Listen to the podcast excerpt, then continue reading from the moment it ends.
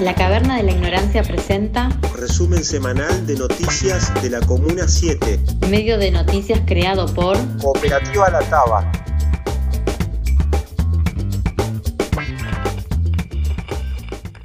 La Universidad de Flores comienza un nuevo ciclo lectivo.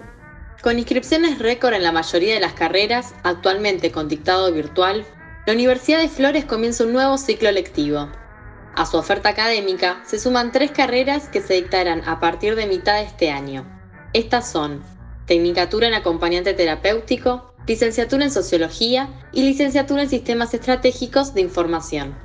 Sobre el tema, la doctora Fabiana Greenstag, secretaria académica de la institución, señala los cambios que han atravesado en estos últimos tiempos. Te diría que a un año de esta experiencia estamos fortalecidos, o sea, ya tenemos mucho aprendizaje ganado, eh, muchos modos de trabajo remoto adquiridos, eh, sobre todo para todo el, espectro que tiene que ver con, con áreas administrativas y organizativas de la institución, y para todo lo que es académico, en este año se hizo un esfuerzo enorme por amplificar las actividades de capacitación docente.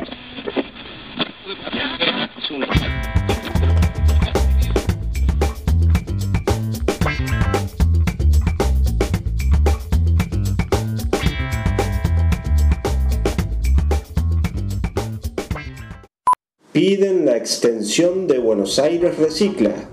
La Comisión de Medio Ambiente y Espacio Público del Consejo Consultivo Comunal número 7 presentó una moción para extender el alcance del programa Buenos Aires Recicla, para que más vecinas y vecinos tengan a su alcance la posibilidad de disponer materiales que puedan reutilizarse.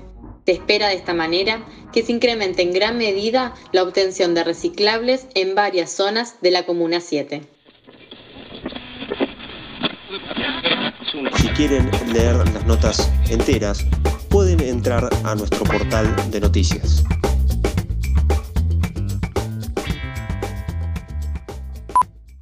Recurso de amparo colectivo en oposición a la presencialidad obligatoria.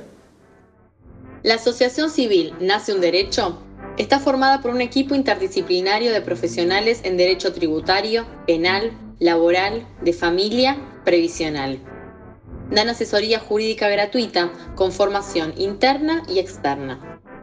Una de sus principales funciones es llevar adelante causas colectivas. Actualmente están con la causa Leguiza, un recurso de amparo contra el gobierno de la ciudad de Buenos Aires en oposición al retorno obligatorio de las clases presenciales en las escuelas porteñas. Al respecto, Hernán Mirasole, fundador de Nace un Derecho y vecino del barrio de Flores, expresó es insólito lo que estamos viviendo. Quisiéramos que entren en razón primero y después por lo menos discutir argumentos. Nosotros tenemos un montón de ideas para aportar.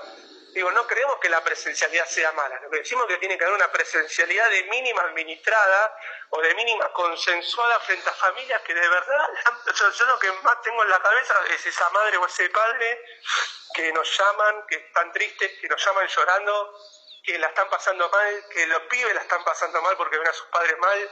Y lo que decimos es, bueno, yo creo que tenemos la Corte definido que la ciudad es autónoma o ha clausurado al menos esa discusión y hay que ir a los juzgados de la capital a peticionar todo lo que haya que peticionar. Nosotros estamos pidiendo por la no obligatoriedad, pero en algún momento habrá que evaluar esto de la presencialidad también, no lo descartamos presentarnos en los próximos días hablando de estos temas en los tribunales locales de la ciudad.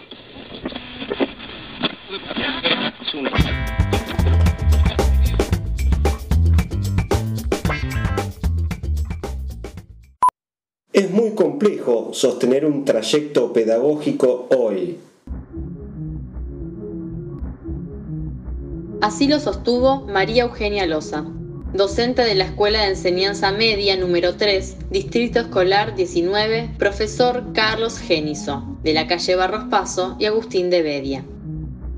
En entrevista con nuestro portal web, abordó las particularidades que tiene el funcionamiento de las burbujas escolares en su institución, debido a los inconvenientes para la correcta ventilación necesarias por COVID-19.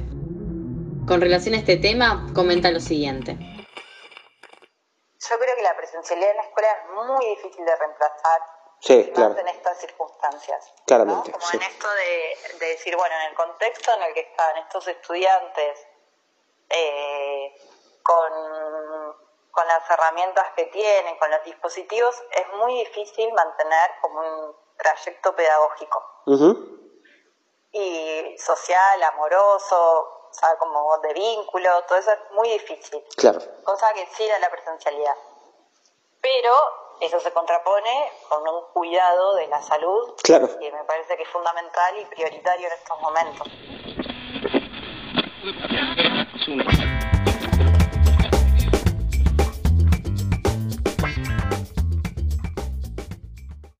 El Museo Super Batuque cumplió dos años.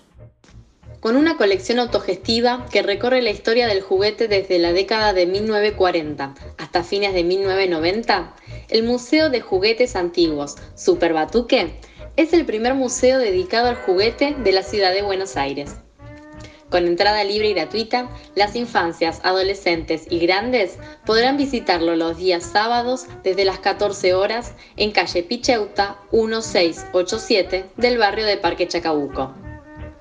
Cuando la pandemia lo permita, se podrán coordinar visitas con instituciones educativas.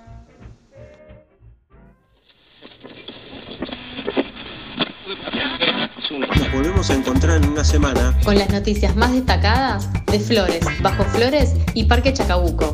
Nos podés encontrar en redes sociales como Cooperativa La Taba.